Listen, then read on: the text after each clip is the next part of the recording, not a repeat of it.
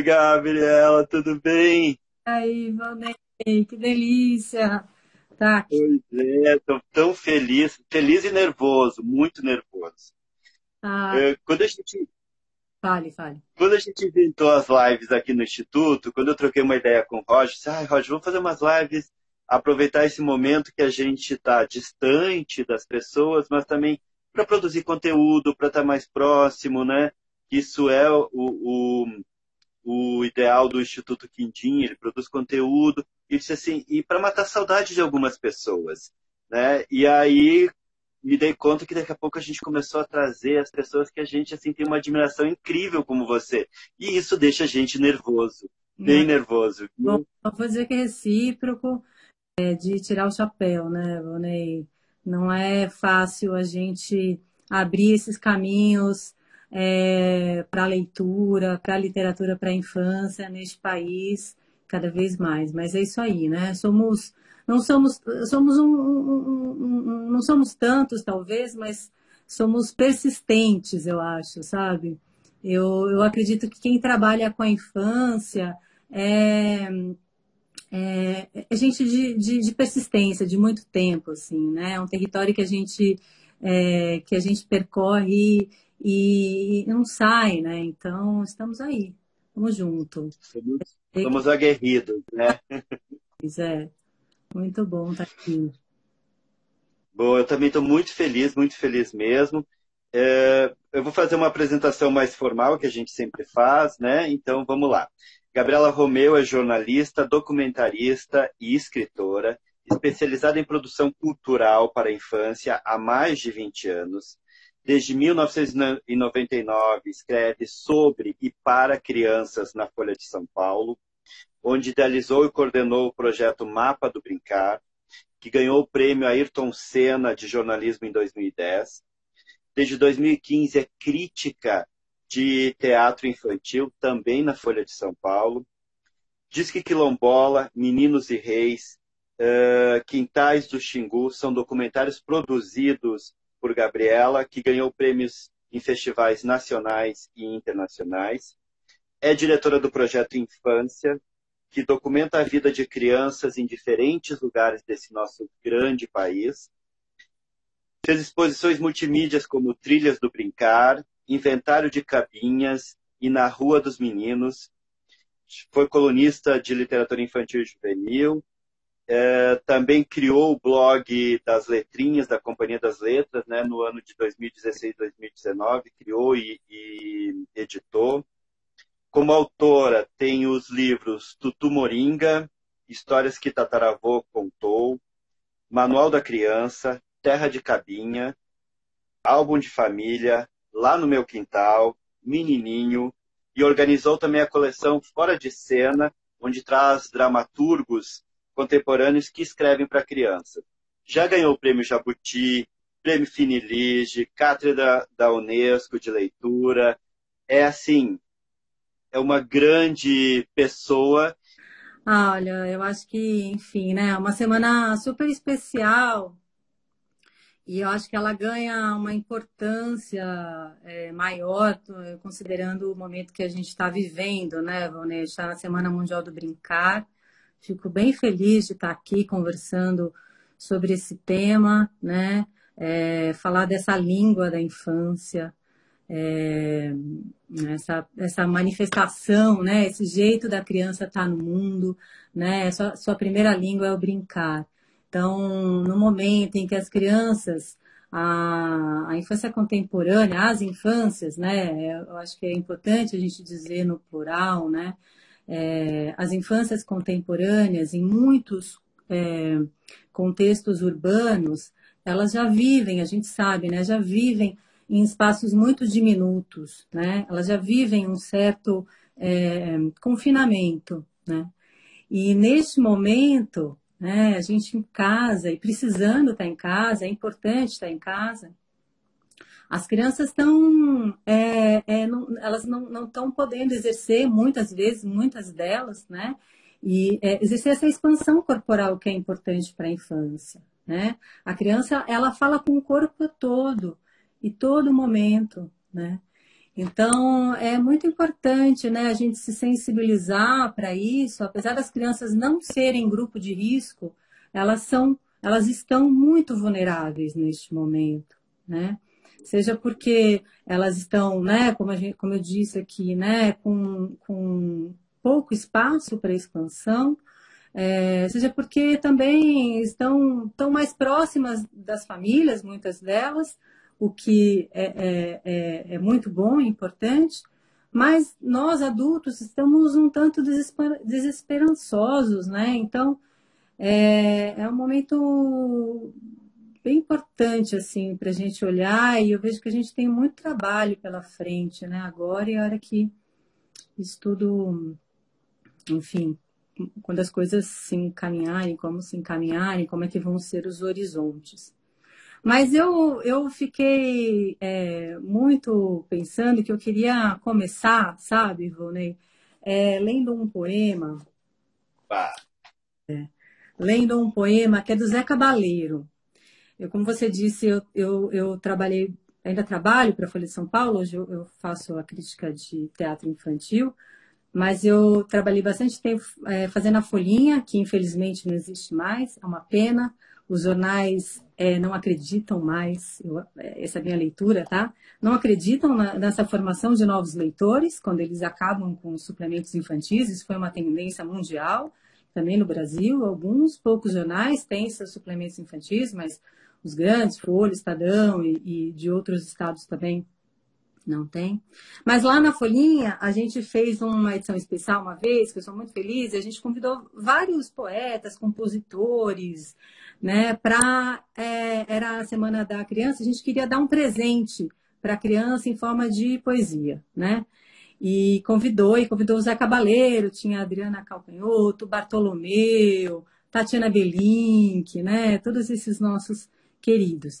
E o Zeca, ele faz um poema que chama Canção do Interior.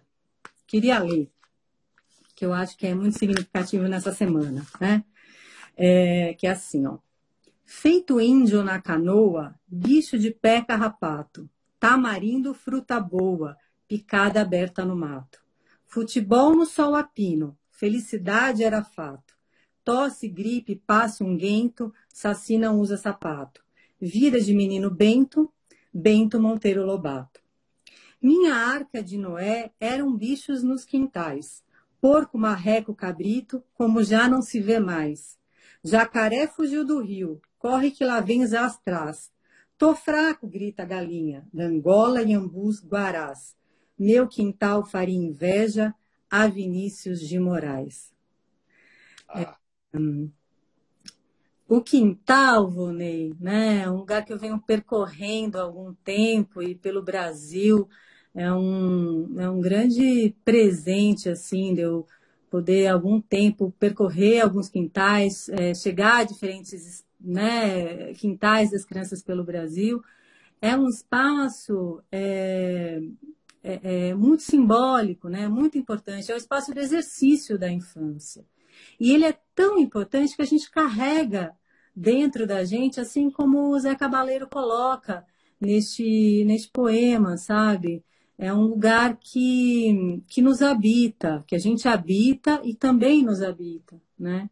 Então, é muito importante o espaço, o território para as crianças, né? A gente poder oferecer esses chãos de infância, sabe?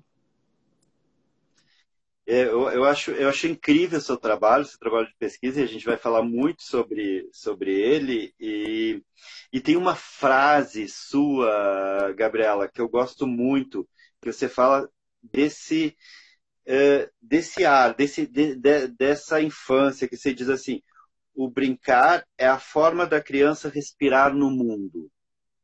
Né? Eu acho essa frase genial e queria que, assim, porque é a forma como ela se expressa, como ela se comunica, como ela vivencia com o adulto, como ela vivencia com as outras crianças.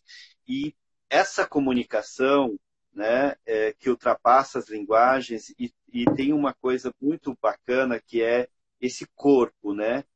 Então eu queria que você falasse um pouquinho dessa, de, desse, dessa expressão do brincar, o que significa essa expressão do brincar, para a infância é, e principalmente como esse esse corpo, né? A gente tem talvez, não sei, queria que você trouxesse um pouco para a gente, você que viaja, conhece diferentes realidades, vai a fundo em nosso Brasil, diferentes territórios, né? Diferentes chãos, diferentes terras áridas, mas hum, tem uma, uma questão que é, eu acho que talvez o, a criança urbana esteja trabalhando o brincar muito mais no, no pensamento, muito, de uma maneira que o corpo está sendo uh, podado.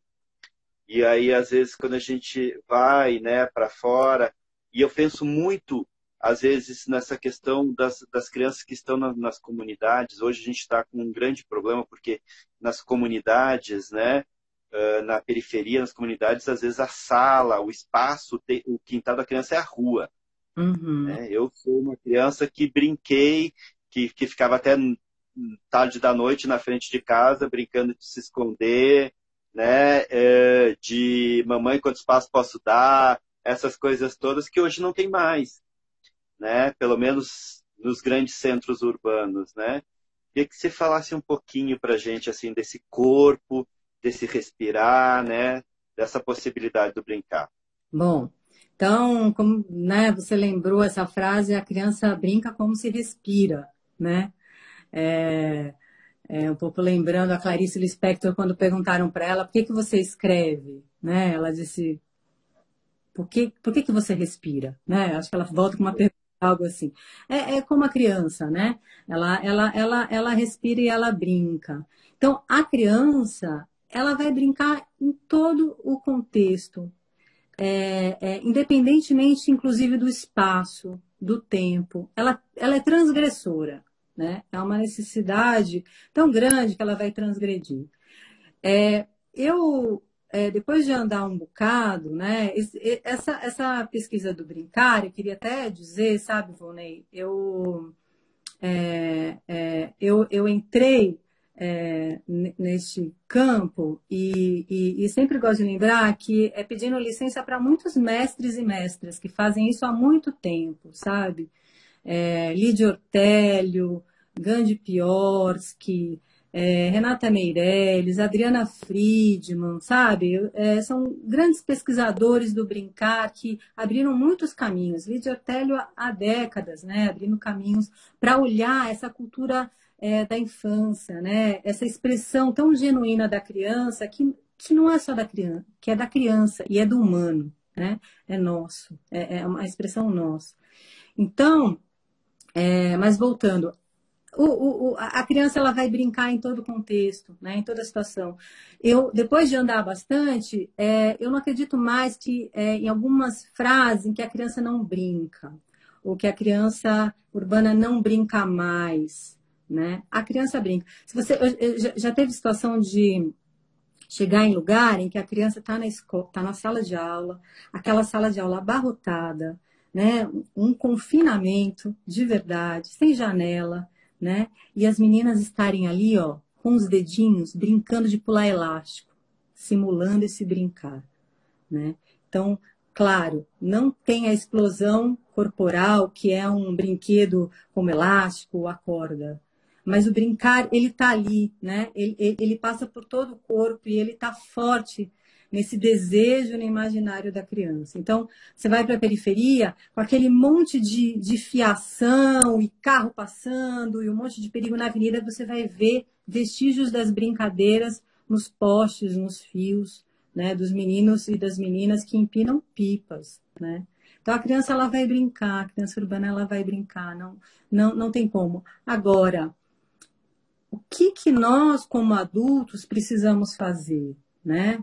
é, é, não falar que a criança não brinca, né? Ou que a criança não brinca mais, o que bom era no meu tempo. Acho que a infância é algo tão bom, é, é, é, tão especial, que infância boa, eu costumo dizer, é aquela que a gente viveu. Então, tem um saudosismo como se hoje as crianças não brincassem. Não é verdade. Mas o que nós adultos precisamos fazer é garantir esse espaço e esse tempo para ela brincar. Porque é fato que o território, o chão, as materialidades desse entorno da criança vão, vão oferecer mais oportunidades para essa brincadeira. Isso é importante, né? Agora, se não tiver, ela vai inventar, né? É, ela vai inventar com o que ela encontrar, ela vai inventar com os dedos, né? Ela, ela vai transgredir de alguma forma, porque é uma necessidade vital, né? E que a gente um pouco vai perdendo ou vai deixando adormecer. E, e eu sou muito grata né, a, a ter acordado a minha menina para brincar, desde a, em muita, muitas vezes, ou sempre que possível, desde que eu comecei a dialogar com a criança, me aproximar e, e conhecer essas, né, essa sua expressão tão genuína. Então, a gente também necessita de quintal. A gente também, como adulto, está muito desquintalizado, né? E vamos criando novos brinquedos, vamos, vamos inventando outros jeitos de, de, de brincar, né? É, é, é, quem, quem desenha, quem escreve, quem fotografa, enfim, não só nas artes, em vários ofícios, em vários fazeres, mas essa, essa cultura lúdica, ela não precisa. A gente não precisa esquecer, né? A gente tem um repertório lúdico que nós, como adultos, podemos resgatar, né? O tempo inteiro.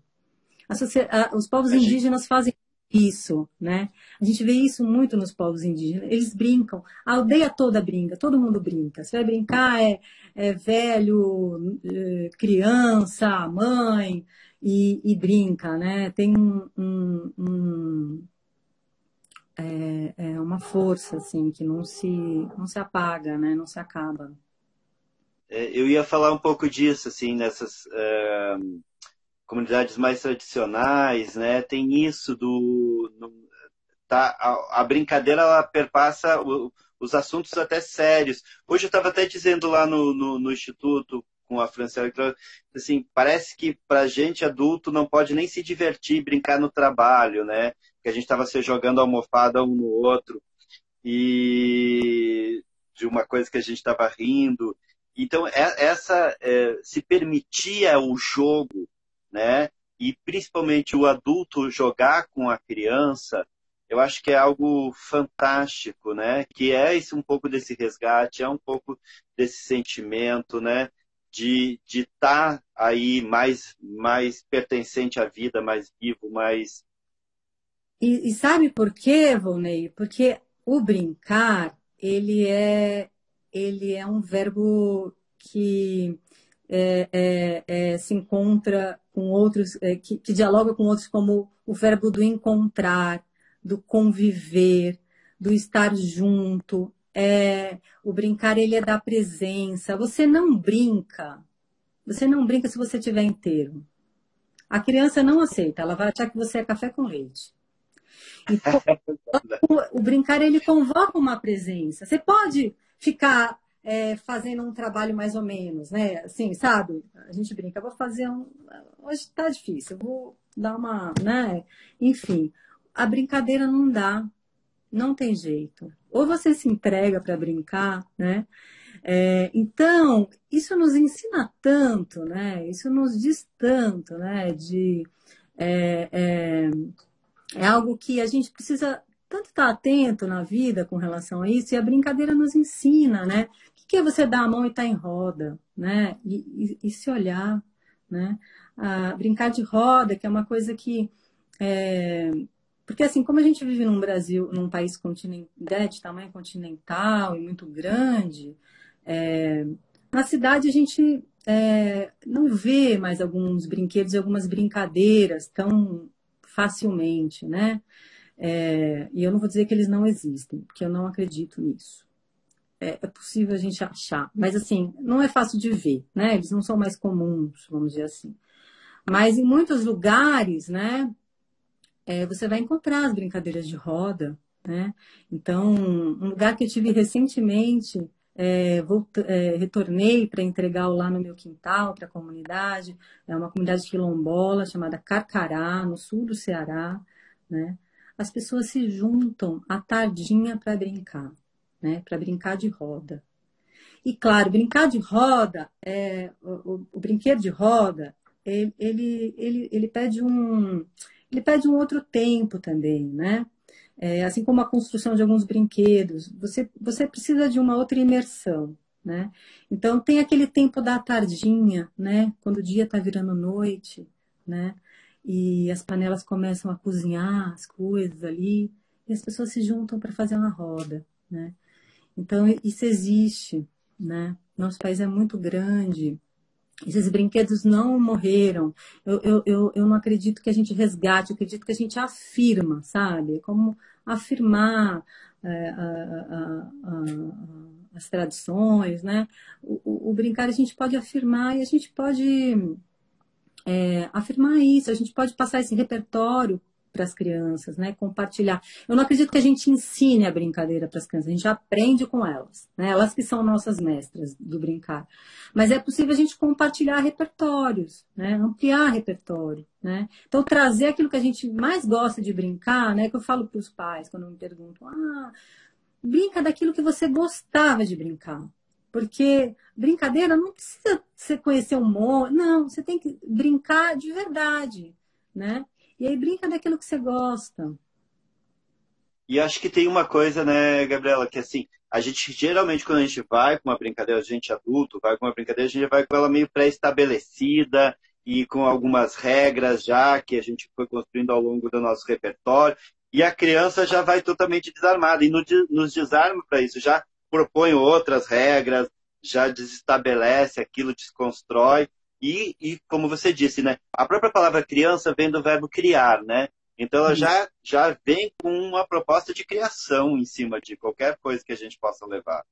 Exatamente. Aí você vai ver as brincadeiras, uma brincadeira é, de roda sendo brincada na corda, né? E aí vira uma brincadeira de corda, brincadeira de elástico, que, enfim, não tem fronteira, né? As crianças, elas não têm pudores com isso é, esses versos né, da, das brincadeiras, eles transitam né, o tempo inteiro, assim. É, assim como as brincadeiras não têm territórios, as pessoas perguntam, mas tal brincadeira é de qual região? Né? As brincadeiras, elas se espalham, né? E, e, e se conectam, né? Como se houvesse um rio subterrâneo que conectasse esses saberes que são tão ancestrais, né? São brinquedos de tanto tempo, né? Que estão aí é, é, há, há, muito tempo sendo passados, né? De geração em geração. E por isso que é muito importante a cultura entre pares, as crianças brincarem juntas, né? Que é uma outra questão que a gente tem hoje, né? As crianças é, é, é têm pouco, pouco espaço né, nos grandes centros urbanos. Tem pouco espaço de convivência entre elas, né? Tirando a escola, quem frequenta uma pracinha, um parque, né, o condomínio, não sei. Agora, é entre elas, essa cultura se dá entre elas, né? É muito importante, né? Então, o nosso papel como muito importante garantir isso, né? Com todos os desafios que a contemporaneidade nos, nos dá, né? Eu queria te perguntar justamente em cima, em, em cima disso. Estava pensando assim, porque a gente amanhã é o Dia Mundial do Brincar, a gente fala de garantir o direito ao brincar. A gente sabe que os grandes centros estão tirando os espaços urbanos, cada vez menos espaço urbano, cada vez menos eh, segurança para citar uh, ocupando os espaços urbanos. Como é que a gente poderia, assim, na, na, nessa sua super cabeça criativa, produtora, de construir cidades mais brincantes. É. Como é que a gente podia garantir isso? Você sabe que essa questão né, de é, tem as cidades saudáveis, né, uma, um índice para você é, é, ver que uma cidade é saudável, você vê criança na rua brincando, né? Isso é um indicador, né, de de uma cidade amigável, né? saudável, podemos dizer. Né? É... E, e, e, eu acho que a gente vem, né, vinha, na verdade, vem no movimento de, de ocupação dos espaços públicos. Né? É, isso não só no Brasil, né, São Paulo, algumas cidades grandes do Brasil, mas é, vem nesse movimento, né? É importante a ocupação desses espaços públicos. Estamos num, num momento né, histórico, assim, drástico, né? Que não sabemos como que isso vai ser. Mas é um momento de, de talvez de parar para pensar de como, quando a gente voltar para, uh, né, sair desse isolamento social, como é que a gente se prepara e prepara as crianças para a ocupação desses espaços públicos. Desculpa te interromper, mas eu lembrei de uma coisa o ano retrasado, se não me engano, a gente estava em Pontevedra, eu, Marina Colassante, um monte de André Neves que está aqui, eu vi. E eu e a Marina, a gente estava andando gente, e de repente tocou o sinal de uma escola.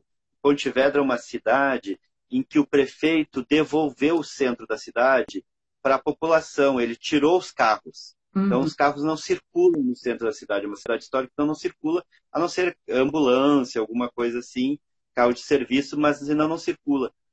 E aí tocou o sinal da escola, do recreio, e as crianças saíram correndo da escola para brincar na praça, correr atrás dos pombos. Quer dizer, a praça pública era o pátio da escola. Aí eu e a Marina nos abraçamos, Marina com a gente abraçou e disse, gente, será que a gente começa a chorar agora? Porque era, era uma cena tão Sim, comovente de ver essa relação com os espaços públicos, né? De, de, de, de fazer, de poder brincar. Então, assim, como é que a gente, nesse momento, a gente se prepara ou constrói ou afirma a necessidade de ter cidades mais com, que garantam o direito ao brincar? É. Eu, eu acho que isso tem que estar na pauta de discussões né, sobre a infância, sobre o que vamos é, ser e viver a partir de agora em diante, né, a partir de agora, é, nesse, nesse horizonte que está tão incerto, né? Mas que a gente vai ter que começar a pintar, a gente vai ter que começar a pintar esse horizonte, né? Saber o que, que a gente vai é, é, vivenciar pela frente, né? Isso tem que tá, estar tá nas discussões, né? É super importante. É, as crianças, elas, elas, elas precisam dessa territorialidade.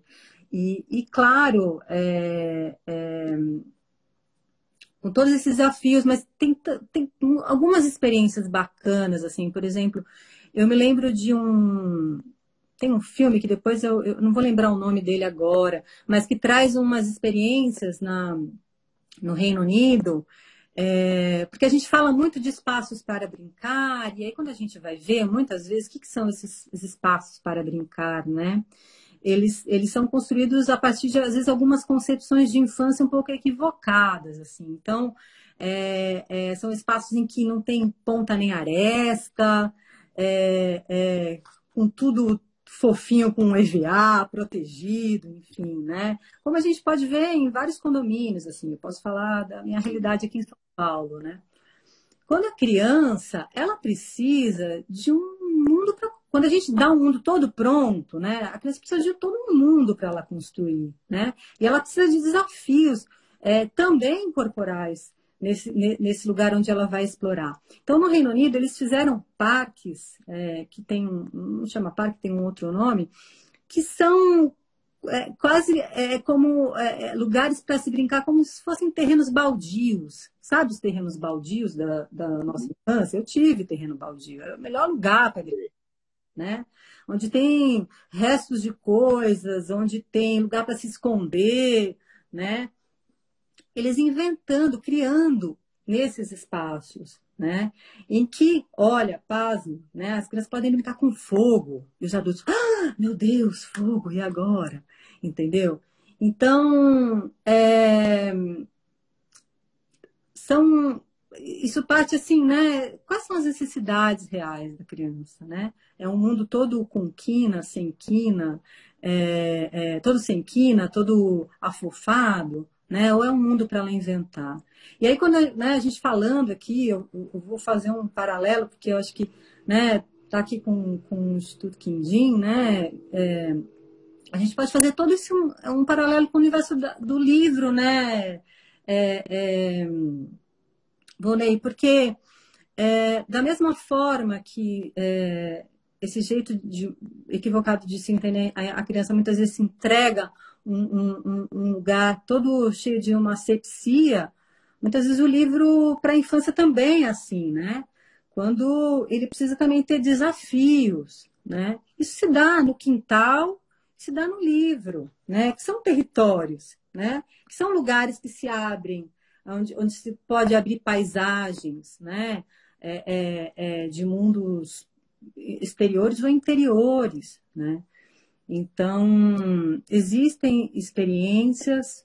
Agora, é preciso a gente é, acabar com, com, com, muitos equívocos, né?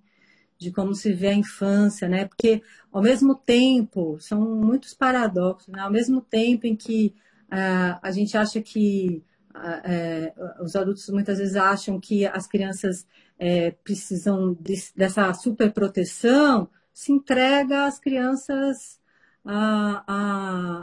às redes sociais. Ou... Eu não estou não tô dizendo que isso não pode, eu só estou dizendo que são coisas que você fala.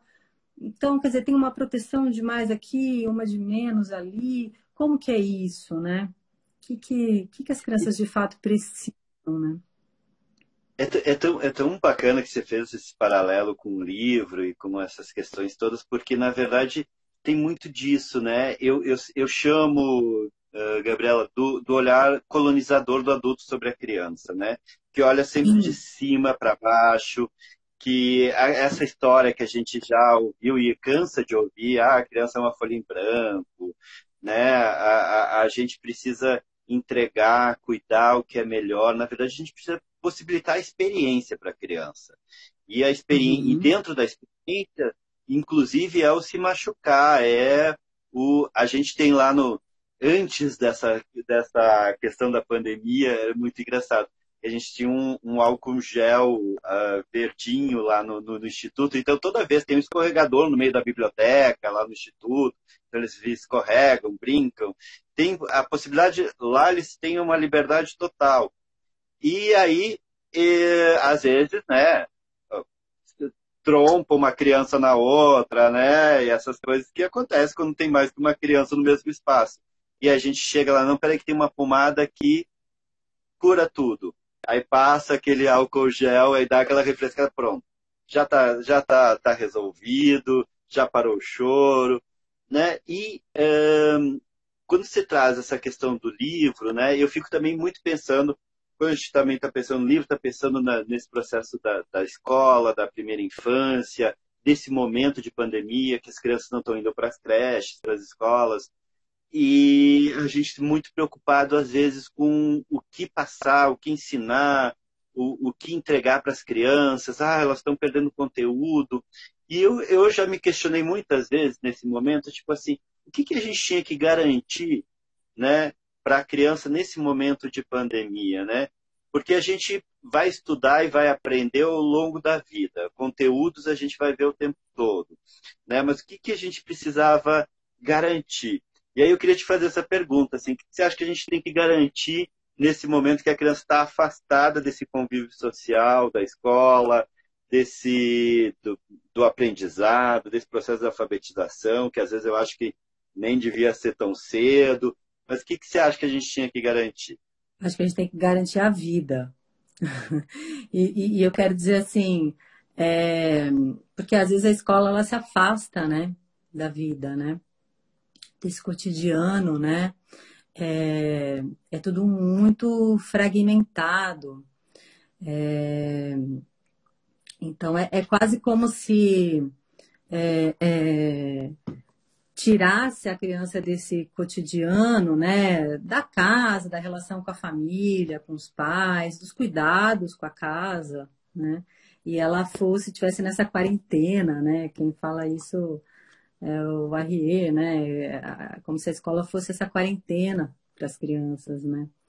Então, eu acho que a gente tem que garantir a vida, a gente tem que garantir que as crianças é, é, aproveitar esse momento de convivência mesmo da família, né? É, de, de, de, de, junto cuidar da vida, cuidar da casa. Porque em muitos lugares, assim, eu. Muitos lugares em comunidades, assim, que eu tenho a oportunidade de conhecer e ficar um tempo e, e conviver com as pessoas, Quando eu volto para minha vida urbana e, e, e, assim, massacrante, né? Assim, tanta coisa atrás da outra, assim, eu falo, nossa, para que que a gente corre tanto? Onde é que a gente vai chegar, né? Eu me pergunto às vezes, falo, que loucura. É, ali parece que você você vê a vida passar, você vê, é quase como se eu tenho essa, essa sensação, eu não sei se eu consigo expressar isso. É quase como se eu visse a minha vida ali na frente, sabe? Sabe o viver? Acordar, uhum. ver o dia, tomar o café, sentar na porta, né? É, depois ir lá fazer um trabalho, fazer uma coisa, aí almoçar, preparar comida, né? É, em muitos lugares as pessoas elas têm a, a vida sob controle, né? É, nesse sentido, assim, se toca a vida. E na cidade, eu falo isso porque eu, eu vivo na cidade também, né? Eu brinco, Volney, que quando eu, eu vou para um lugar assim, uma beirada de rio, um lugar longe, né? É, quando eu volto, é, é, muitas vezes são lugares muito distantes, assim, pego um avião para chegar lá no Pará, depois do Pará pego um, mais um, um, trecho terrestre, aí depois eu pego um barco, mais um dia de barco e chego. Aí, né, enfim. Aí eu brinco, quando eu volto, o corpo chega ali, um dia de viagem e tal, você dá conta de chegar. Mas a alma não chega. Parece que eu, falo, eu brinco ela vem de canoa, assim. Ela vem, falo, tá parada em algum rio, né? Porque são lugares em que, é, quando a gente consegue se conectar com o tempo da vida e o tempo de uma força do lugar, da natureza, do chão, sabe? É, você tem uma conexão, assim. E, e aí eu falo, nossa, né, nesse grande crescimento e tal, e a cidade, e esse tanto de coisa que a gente vai se colocando para fazer, né? Onde a gente se perdeu, né? A gente se perdeu um pouco da gente. Então, é o que eu mais penso nesse, nesses tempos, assim, sabe? Eu, eu, eu, tenho ficado muito quieta, assim, eu tenho ficado muito é, quieta, pensando e, e, e, vendo o dia, assim, a noite. um pouco isso. É, e eu vi, é, dentro, assim, queria até é, entrando nesse seu trabalho como pesquisadora, documentarista, assim, e eu vi inúmeros vídeos, né, do projeto Infância, os próprios uh, vídeos em cima do, do livro Terra de Cabinha, né, hum. e, e, e, que são incríveis. E aí, num deles tem uma coisa que uh, tem uma fala, né, que deixa eu ver, eu anotei aqui, uh, a, que é a relação interna entre o corpo da criança e o corpo da natureza. Fala sobre isso, sobre o corpo da natureza, né? E aí mostra muito a criança construindo o seu objeto do brincar, né? E, essa construção, desde, desde, a relação que tem muito a ver com os nossos povos tradicionais, nossos povos indígenas, que da natureza retiram os seus subsídios sua sobrevivência, mas também o material para brincar, o material para se comunicar. E, e aí você vê as crianças montando com a folha de bananeira, montando com a espiga de milho. Essa relação que tem com a natureza, com o corpo da natureza, que eu acho que a gente também, de alguma maneira, precisava, nesse momento, uh, trazer, reafirmar, reconstruir isso né, já que a gente está vivendo um momento tão, tão bruto de, da questão de desmatamento, da questão de não olhar, de poluição. E agora que a gente foi para dentro de casa, que se recolheu, os próprios animais estão ocupando as ruas, né? Então, assim, eu, eu queria muito que você falasse dessa, dentro desse processo seu de pesquisa, essa relação com, com essa natureza, né? É, a, uma das coisas que as crianças que, que têm uma materialidade no entorno, e, e eu acho que isso, vamos falar da natureza primeiro, né? Que, que vivem em contextos né, de natureza pulsante, assim, elas têm uma riqueza de materialidades, né? E fazer o brinquedo, né, é, é a brincadeira. Mais que brincar. Você não, você, muitos lugares você vai, você não vai ver as crianças acumulando coisas, objetos. Não tem. Se você vai na casa de um ribeirinho, né? É, você vai ver uma rede que ele enrola ali, a noite ele abre, né? Poucos móveis, você não vê objetos, né? Isso chama a atenção da gente. E a mesma coisa da materialidade do brinquedo, assim. Porque fazer o brinquedo é a brincadeira, aí brinca e aí jogou, né? Ficou ali, porque ele, ele já está integrado, né? Não é, não é uma sucata que se joga, ele está integrado naquele contexto, né? Ele volta a ser natureza. Então, as crianças brincam, né? Pegam caroços e fazem ali, se for na Amazônia, o boli-boli, que a gente conhece como Cinco Marias, né? O jogo das pedrinhas, né? O brincar, ele tem um léxico, assim, incrível, muito rico, né? Mesmo a brincadeira, você chega no lugar, você conhece não sei o quê? Eu falo, não. Aí vai falar, ah, já vi. Então, na verdade, é, é esse glossário que vai mudando, né? Então, é, é, as crianças, elas têm essas oportunidades, né? que eu acho que a gente voltando, né, pensando na cidade, é claro, né, é, não tem essa, é, todo, todo esse, a gente não tem acesso, né, mas é possível a gente garantir, sabe, é, materialidades mínimas ali para a criança poder vivenciar o processo de fazer, né? Porque assim como um quintal cheio de asepsia, sem quina, sem ponta, né? Um brinquedo também pronto, é, é aquela, aquela, aquela imagem clássica, né? Brinca com a caixa, às vezes, muito mais do que com brinquedo, né? Larga o brinquedo e vai brincar com a caixa, né? Porque a criança, ela quer um mundo para construir. Ela quer um mundo. E, e ela faz isso na materialidade do brinquedo, ela faz isso na leitura de uma história. Ela está construindo um universo ali quando ela lê uma história que possibilita né, isso, que não dá tudo pronto. Então, então acho que é isso. Eu, eu brinco assim que eu, eu viajei para um monte de lugar, mas eu não consegui trazer um rio para minha casa. Um rio, um rio, sabe? Eu falo, putz, né? É, moro na cidade, minhas filhas não vivem isso. Mas eu tenho que trazer a essência dessas coisas. Acho que isso a gente pode trazer, né?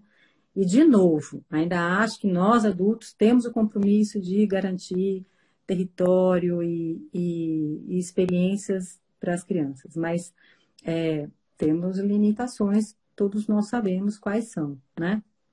Então, acho que trazer essas essências, né? Proporcionar que as crianças vivem, vivam processos. Isso é, isso é muito importante, né? Falou isso que não conseguiu trazer um rio para casa, me lembrei muito de Manuel de Barros, né?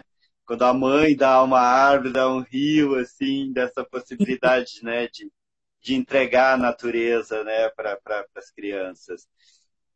E, Gabriela, eu queria muito que você falasse um pouquinho também de como surgiu, né, como é que é produzir conteúdo para a infância, sobre a infância, né, como surgiu suas obras, seus livros, né, é, tem esse, o Terra de Cabina, tem no meu quintal, mas tem, tem os outros, mas como surgiu registrar esse conteúdo e, e construir conteúdo para a infância, né? Uhum. Isso não, não é, não, é, nada fácil. Pelo menos é. eu não acho nada fácil. É. Assim, é muito. Acho que é, tudo foi muito. Fui fazendo um percurso muito é, sabe aqueles caminhos que você vai, vai entendendo e vai fazendo, né? Porque eu, eu sou jornalista de, de origem, assim, e, e, trabalhei muito tempo em jornal.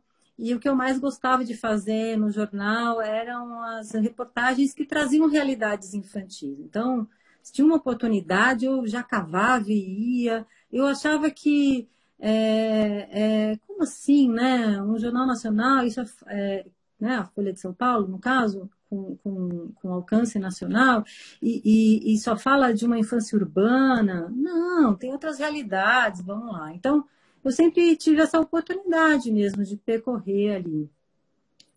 E, e aí eu fui descobrindo né, outras possibilidades, porque o jornal, a gente entendia que aquele espaço para a infância ele estava com uma vida ameaçada assim né isso já era um pouco claro porque já vinha uma tendência dos jornais de fora acabando com os suplementos infantis e tal E aí eu comecei a ir para o documentário, né? Minha primeira experiência foi com a Renata Meirelles e com o David Hicks, que são documentaristas incríveis, né? Do Território do Brincar, que tem uma pesquisa linda.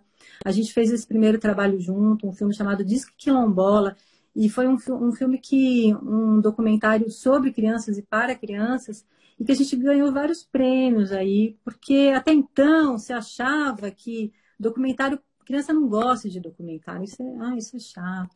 Enfim, e a criança, ela gosta muito de ver seus pares, ela gosta de se ver, né? Assim, a gente fala de vários, estou é, falando do documentário, mas falando um pouco da, do universo do livro, né, é, eu digo que tem vários, a gente fala de vários tabus temáticos no universo do livro, mas a gente não fala de tabus de gênero, de, forma, de é, tabus que existem de gênero e formato. No, no livro também, acredita-se que criança não gosta de livro com fotografia, não, tem que ser ilustrado incrível, né? Eu, eu, eu, eu, eu acho que a gente tem né, um, um, um, obras riquíssimas ilustradas, mas a criança também gosta da fotografia, né? Desse registro do real, né? Então eu fui um pouco experimentando isso, assim, né? Trazendo isso, porque eu acredito que é, eu queria fazer livros que fossem janelas e que fossem espelhos, porque chegava também em lugares e via que as crianças daqueles lugares pouco se viam, né? Assim como a gente vê a questão de, de representação, né, da criança negra, enfim, de várias outras questões, mas assim, é, essas crianças também dessas, desses, é, é, é, das margens, né, que não são dos centros, né, das margens, das bordas do Brasil, elas também são pouco representadas em algo para elas, né. Então, eu achava que era importante. E aí fui é, fazendo, venho fazendo esse percurso que também eu fui, fui, fui vendo que eu queria trazer um pouco nos livros ou nos documentários, né? É, algo que, para mim, eu fui me alfabetizando, vem, eu venho, né? Me alfabetizando de Brasil, a gente conhece muito pouco os nossos Brasis, sabe? E, e eu acho que isso é importante, fazer isso. E aí eu, eu escolhi fazer isso pelo, pela perspectiva, pelo olhar das crianças, né? Junto com elas, né? Falar é, dessas nossas, é, desses nossos saberes, tantos, é, por elas, né? É, tem uma antropóloga, a Clarice Kohn, que eu gosto muito, uma antropóloga da infância, assim, que estuda a criança, ela estuda muito um povo que eu tive a oportunidade de conhecer, que é o povo Chicrim, ali na, no entorno da, da, de Belo Monte, assim, e, e ela fala um pouco é, em diálogo com Paulo Freire, ela fala que a criança não sabe mais nem menos, ela sabe diferente, né? É, então, não é uma questão de quantidade do que se sabe, né? É a partir de onde se sabe, o que se sabe. E a gente que trabalha com criança, né, sabe o quanto que a criança nos revela, né, é, mundos, né, que, quantas paisagens elas nos abrem nas suas falas, né, é, é, né na, nas suas falas imagéticas, poéticas e tal. Então foi um pouco isso, assim, né? Eu chamo que é uma espécie de etnografia literária, assim. E muito inspirada, com toda a licença, em, em autores que, é, que são cânones, né? Guimarães Rosa fazia uma etnografia literária, né? Estou falando que eu... É, é, falando desse fazer, né? É, Mário de Andrade fez isso, né? Andou pelo Brasil e que ele nos contou, né? Começa ali Turista Aprendiz, tantos outros, né? E Bartolomeu Campos de Queiroz. Bartolomeu, a obra dele, que é de memória, né? Memorialística, é etnográfica. Que, que é indês? Né? A gente tem uma etnografia do menino da roça, sabe? É muito lindo, assim. Eu faço, tenho feito isso num diálogo com o real, num diálogo entre a ficção e a não ficção. E enfim, acreditando que a gente precisa trazer esses saberes das crianças, assim. Eu, eu, eu, eu, elas, elas me abrem tantas paisagens, assim, sabe? São tantas, assim, é, é, que Eu tenho vontade de compartilhar isso, tanto para que elas se vejam, como para que a gente entre nesses universos, assim. Falo demais. E deixa eu, te, deixa eu até te perguntar nesse sentido. Além nesse sentido que você monta as exposições, você traz objetos, você faz aquelas exposições uh, muito lindas e tudo. E aí a gente, vamos supor, uh, vem nessa mala, vem, vem, vem objetos dessa pesquisa e que as crianças urbanas têm contato, né, com uma peteca construída com penas lá do galinheiro, é, essas coisas que é, aqui, geralmente a criança urbana, quando vê numa exposição, como no SESC, tem esse contato. Eu queria te fazer uma pergunta uh, ao contrário, assim, eu não sei, né? Não, não, não te acompanhei ainda numa incursão dessa, mas se me convidar, eu vou. Tá? Se me convidar para ir, eu vou. Tem que levar um pato, porque a gente anda muito. Tem que correr. Ah, então... Tá tem que correr atrás das crianças, elas têm muita energia. Isso é verdade. E aí, é... eu queria te perguntar assim, se tem objetos, né, que você leva assim um pouco mais desse, desse cotidiano urbano, que você tenha visto surpresas, reações, a, ao contrário, né? Hum. Como é que é isso? Eu queria conhecer um pouquinho mais dessas. Conta uma experiência assim de uma reação que você achou tão bacana nessa troca. É. Então, o que a gente costuma levar na nossa mala é objetos, às vezes, muitas vezes brinquedos de outras infâncias, né? Um repertório de, de brincadeiras, filmes, né? De outros lugares, porque é um jeito de compartilhar esses saberes, né? Então a criança, ela vê uma brincadeira num filme, ela já sai brincando, né? E já vai inventar outra. Então, é um intercâmbio, né? Importante de se fazer, assim. Nunca levei, é uma, é uma, é uma boa, assim. Nunca levei é um objeto do meu cotidiano, assim, né? A gente conversa, elas perguntam, né? Mas é, levo sempre na mala. Eu, eu, eu fui aprendendo que a criança, como uma narradora de mundos que ela é, ela precisa de a gente precisa de vários elementos para dialogar com ela, né?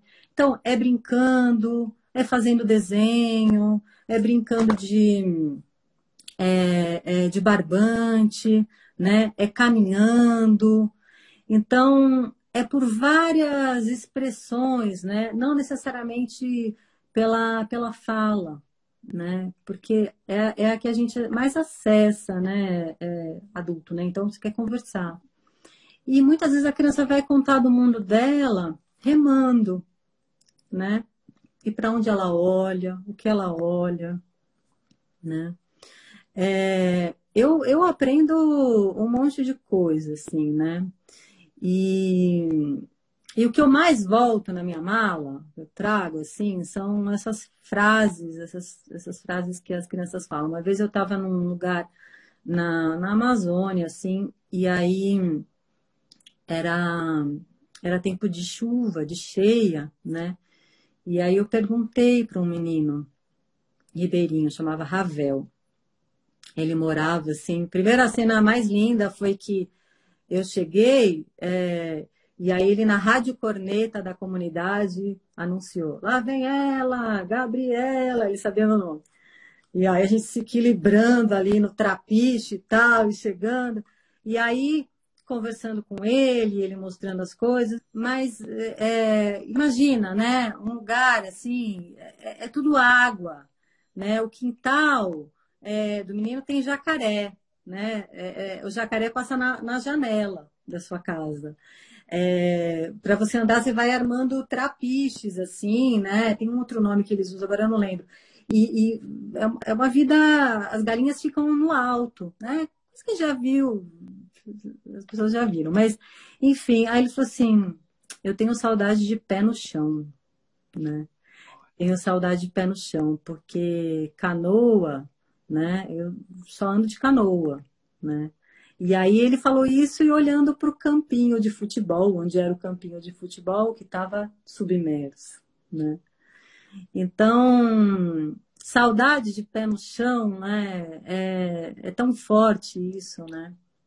Pensar numa infância das águas, né? Em que você fica parte meses, né? Sem pisar o chão, sem chutar bola, né? Sem correr. É claro, vivendo uma outra exuberância, né? Mas, mas é isso, né? Então, são essas imagens, assim, as crianças nos povoam com essas imagens, assim, o tempo inteiro. É, isso é muito forte, Vonei. É muito forte. Pois é, eu, eu fico pensando sempre, quando eu viajo, também tive a oportunidade para ir a vários lugares do nosso país, e é sempre essa oportunidade de, de trazer novas lentes, né, para o olho, né, como uma máquina fotográfica você vai trocando as lentes para ver mais de perto, mais desfocado, mais ao longe, e, e, e elas trazem isso o tempo todo, sabe? E eu, você foi falando hoje na nossa conversa, foi falando foi várias cenas. Agora quando você falou dessa coisa do, de pé no chão, eu lembro muito. A gente tem uma casa em Guaratiba e sempre que a gente chega, Guaratiba fica a, no Rio de Janeiro, no, no, município, ainda no Rio de Janeiro, mas assim, é mais retirado. Então, a gente chega lá, sempre tem pipa caída, né? Então, os meninos estão sempre uh, empinando pipa, papagaio, e aí sempre cai lá dentro de casa, e eles pulam o muro, nunca teve problema, podem retirar, buscar, mas sempre tem sinal de que tem pipa, sinal que teve competição de pipa, que teve alguma brincadeira, a gente sempre chega, tem alguma coisa ali. E também tem um, tem um mangue ali no, em Guaratiba, tem um encontro do mangue com o mar. Uhum. É uma das coisas mais lindas, né? Esses dois ecossistemas lindos. E a gente vai lá, sempre vai numa escola que tem os, os meninos lá, né? É, o Roger tem o livro Meninos do Mangue, então assim, sempre é, que os meninos vão lá, então estão catando os caranguejos, essas coisas todas. A, a, escola, tem uma escola municipal lá, é tão, tão maravilhosa, porque assim, as turmas que sentam nas salas que dão para frente, veem um mar. As turmas que sentam nas salas que ficam para trás, veem o mangue, o rio e o mangue. Assim, então é incrível, né, na natureza. E aí tem sempre, em determinado momento, que o campinho de futebol com essas enchentes, né, a marés, então alaga e aí fica sem campinho de futebol. Então, assim, são coisas que só quem é, consegue imaginar, né, é que, ou vivenciar, que pode, entender o que é essa experiência diferente, né? No dia a dia, quando nem você disse um bom sapato, né? No dia a dia que a gente calça aqui um bom sapato e anda no asfalto, a gente jamais sente esse, esse outro tipo de território, né? É. Então. Isso é, isso é muito forte. Eu fiz uma vez um trabalho, é, esse trabalho que eu faço nas comunidades, um, um aqui de São Paulo fez um convite super bacana para fazer uma espécie de inventário das infâncias daquela unidade, um SESC da Grande São Paulo. E foi muito legal, né? Então a gente fez, é, é, reuniu uma série de atividades dinâmicas, né, para ouvir as histórias dos mais velhos, das crianças, dos pais, intergeracional, né? E, e o que ficou muito claro, a gente fez um mapa dos quintais ali da cidade em diferentes décadas, né? Então o que, que era o quintal, como que eram as lembranças e tal. E o que ficava, ficou muito claro, né, é que as gerações mais antigas, né, de, um, de uma cidade que ainda está antes da urbanização acelerada e tal, e do, é, da, da, dos espaços menores, né, o quanto que as crianças, isso a gente sabe de muitas memórias também de, de mais velhos que a gente ouve, mas assim, ali ficou muito claro nesse trabalho, é, o quanto que elas conheciam o território. Elas andavam por aquele território, pela cidade, pelo bairro, não sei o quê. E as memórias desses senhores, dessas senhoras, era uma memória muito detalhada, de muitos detalhes, muito rica em detalhes. Porque é só quem anda naquele chão, naquele território, né? Aquilo fica impregnado. Então, eles sabiam descrever os lugares com muita riqueza, né? Com muita riqueza. Enfim, eu não, eu não, quero que seja um papo saudosista, porque eu acredito na infância, eu acredito na transgressão, acredito que as crianças elas têm é, é, essa força de, de, de, de, romper e recriar e reinventar, e elas nos ensinam, né? Mas não, não dá para a gente esquecer, né, da importância desse, desse pé no chão que fala esse menino, né? é pisar no chão, né? Que eu conheço, né? Eu faço o lugar e o lugar me faz, né? Então, por isso que é importante, é super importante. Você sabe o que você falando, porque assim, é muito, é muito, muito bacana. É, assim, é, é impossível. Eu, eu, eu, sou uma pessoa que vivo de, de, de memórias também, de, de afetos, e me lembrou muito uma experiência minha agora. É a primeira vez que eu fui para o Japão, primeira vez que eu fui para o Japão, e aí a gente, num determinado momento, eu estava andando, eu estava atravessando prédios, tudo pelo aéreo. Eu não tinha encostado meu pé no, na rua, no chão, era tudo aéreo. Eu saí do metrô e fui andando, e fui andando, e o Roger, a gente foi andando. E eu, uma hora eu disse para o Roger, pelo amor de Deus, me leva para o chão. Me leva para o chão, eu preciso tocar e ir na rua né? E então é, eu acho que isso assim a gente precisa cada vez mais sentir os territórios. É, Gabriela, a, a, a, é, eu te, a, gente caiu, voltou, te segurei porque eu precisava que aqui o Sam viesse aqui, entrasse aqui para nos dar oi. Hoje de tarde é. eu falei com ela, ela disse, ah, diz que ela tinha uma live no mesmo horário hoje que a gente. E ela disse assim, ah, diz pra Gabriela que eu tenho a live, mas que eu queria estar muito aí. Aí deu tempo, viu, que o Sam? Maravilhosa, Kilsan!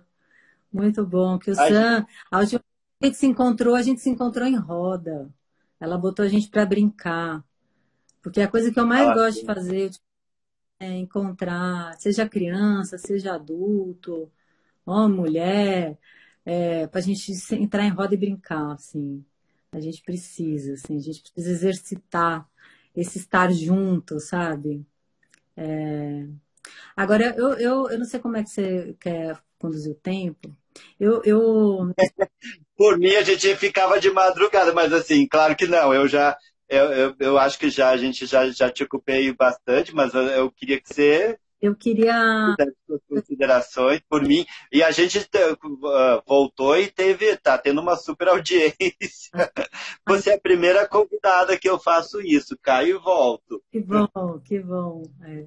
Olha só, eu, é, nesses tempos em que a gente está né, em casa e confinado, eu me lembrei de dois filmes que, que falam muito, são muito fortes sobre infância e sobre o humano, né? Porque as crianças nos ensinam, nos lembram que a gente é gente, né? E, e falam muito de liberdade, da questão da liberdade. E eu lembrei muito desses filmes, né? Por a gente estar tá, é, em casa e não podendo sair, porque é importante ficar em casa, claro. Mas um deles, é, Volney, é um filme chamado Cass, e eu, eu quero falar porque quem puder ver, eu acho que são filmes bem significativos para se pensar a infância, sabe? Kes é um filme do Ken Loach. Ken Loach, o último filme dele eu não pude ver, é, não me lembro o nome agora, mas é um anterior ele era é, é, eu, Daniel Blake, né? É um cara incrível assim, um britânico. E, e um filme de um menino, fala a história, conta, eu não sei se alguém aqui se alguém aqui assistiu, é, pode contar pra gente. É a história de um menino chamado Billy Casper, né? É um menino que vive numa aridez, assim, é, Kes, K-E-S, como se escreve.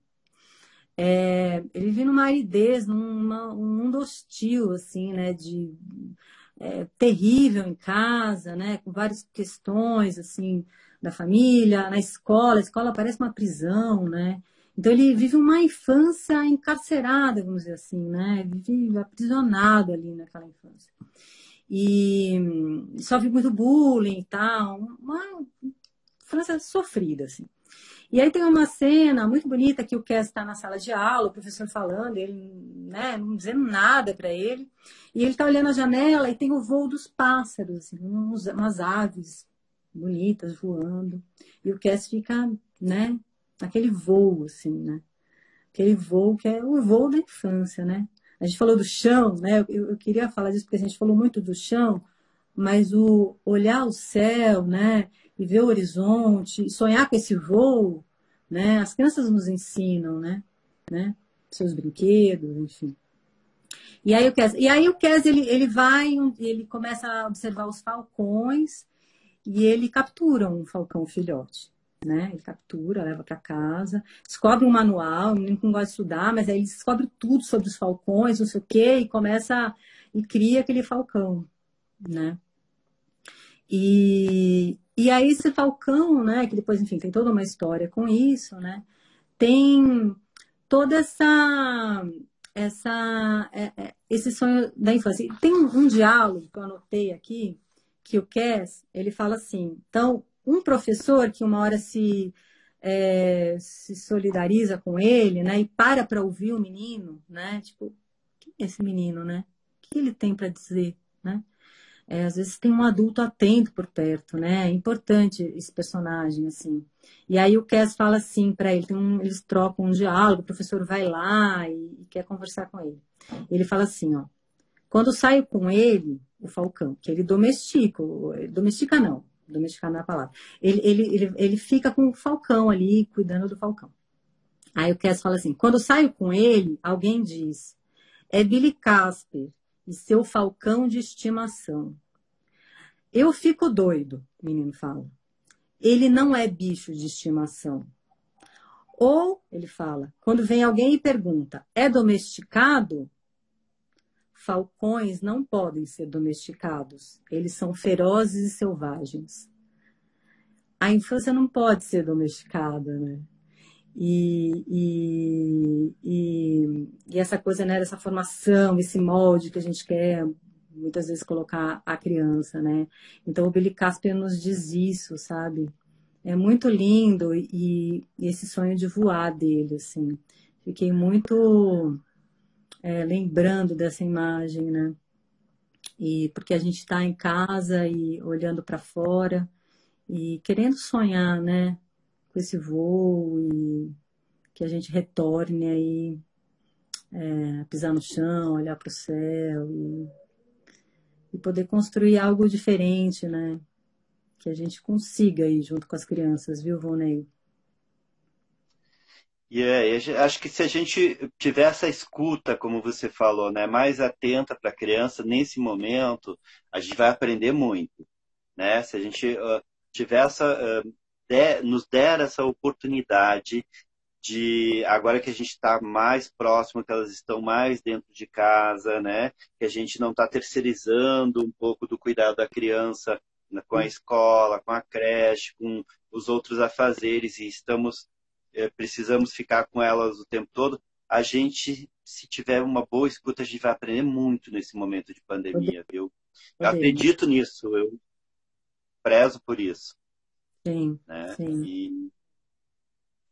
Bem. Gabriela, quero muito te agradecer, assim, muito, muito, muito.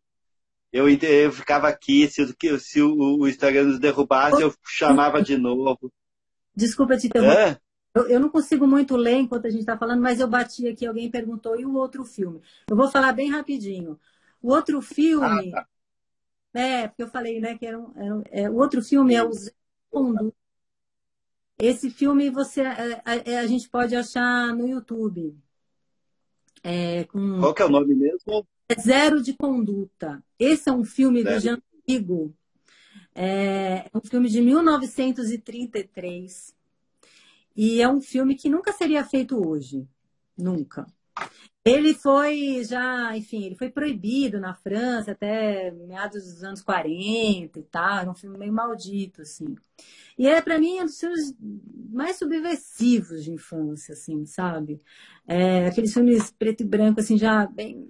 A gente vê aquela coisa esgarçada, né? Na imagem, lindo, assim. E a história de quatro garotos num colégio interno, né? E eles, eles, enfim, com aquela disciplina rigorosa, né? Que é o que muitas vezes a gente faz com as crianças, né? É, não só nos colégios internos, nós como, como adultos fazemos isso, né? Essa coisa rigorosa. E, e, e eles se rebelam, se rebelam, não sei o quê. Tem, é um filme, é um, é um curta, é, acho que ele, ele, é um curta-metragem, não chega a ser um média-metragem. E, e elas se rebelam e, e, e, tomam a escola, né? É, é um filme de poesia selvagem, assim, sabe? Porque o que eles fazem, os professores, e aí eles sobem no telhado, e quando eles sobem no telhado também esse desejo de voo, né, de transgredir, de ir além, sabe? A criança nos ensina isso, assim, né? Esse filme é lindo, assim, e acho que diz muito também, né, desses tempos. Só para completar, porque perguntaram. Eu acho que vale ver. É um filme curtinho e tem na.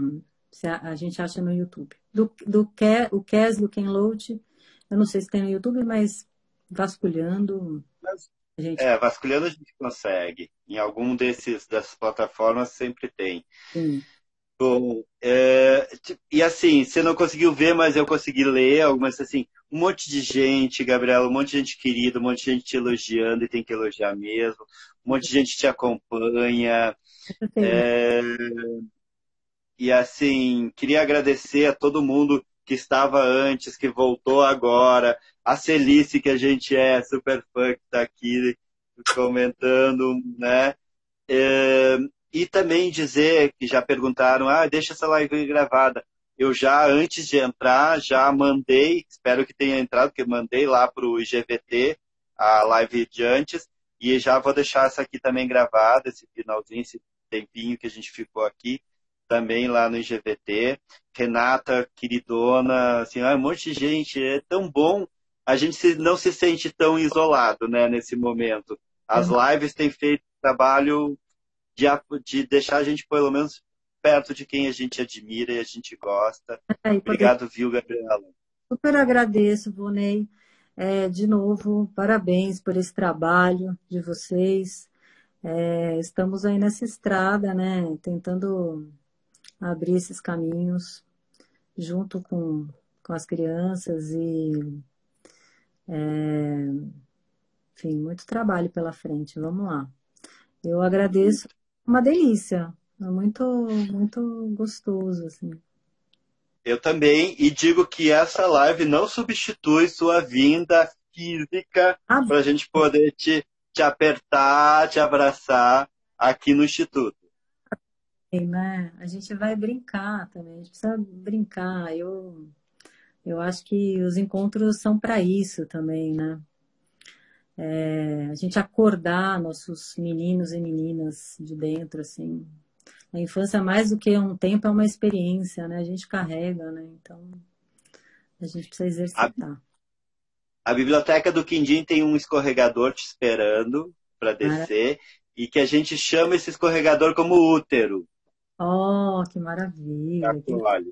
Eu fico namorando as fotos, assim, fico namorando o, o Quindim é, o espaço, sempre querendo muito conhecer. A gente vai ter essa oportunidade, eu acredito que a gente vai é, construir coisas novas aí, né? O mundo está precisando, a gente está precisando. É, vamos sonhar os horizontes, né? Tá, tá tão incerto, vamos sonhar novos horizontes aí, buscá-los. Sim. Vamos brincar não só na semana do brincar, né? Vamos brincar sempre. Vamos, vamos. Oh, muito obrigada, agradeço todo mundo aí. É... E seguimos, né? Nos nossos diálogos aí todos. Seguimos. Beijo, brigadão. Obrigada. Tchau. Boa noite.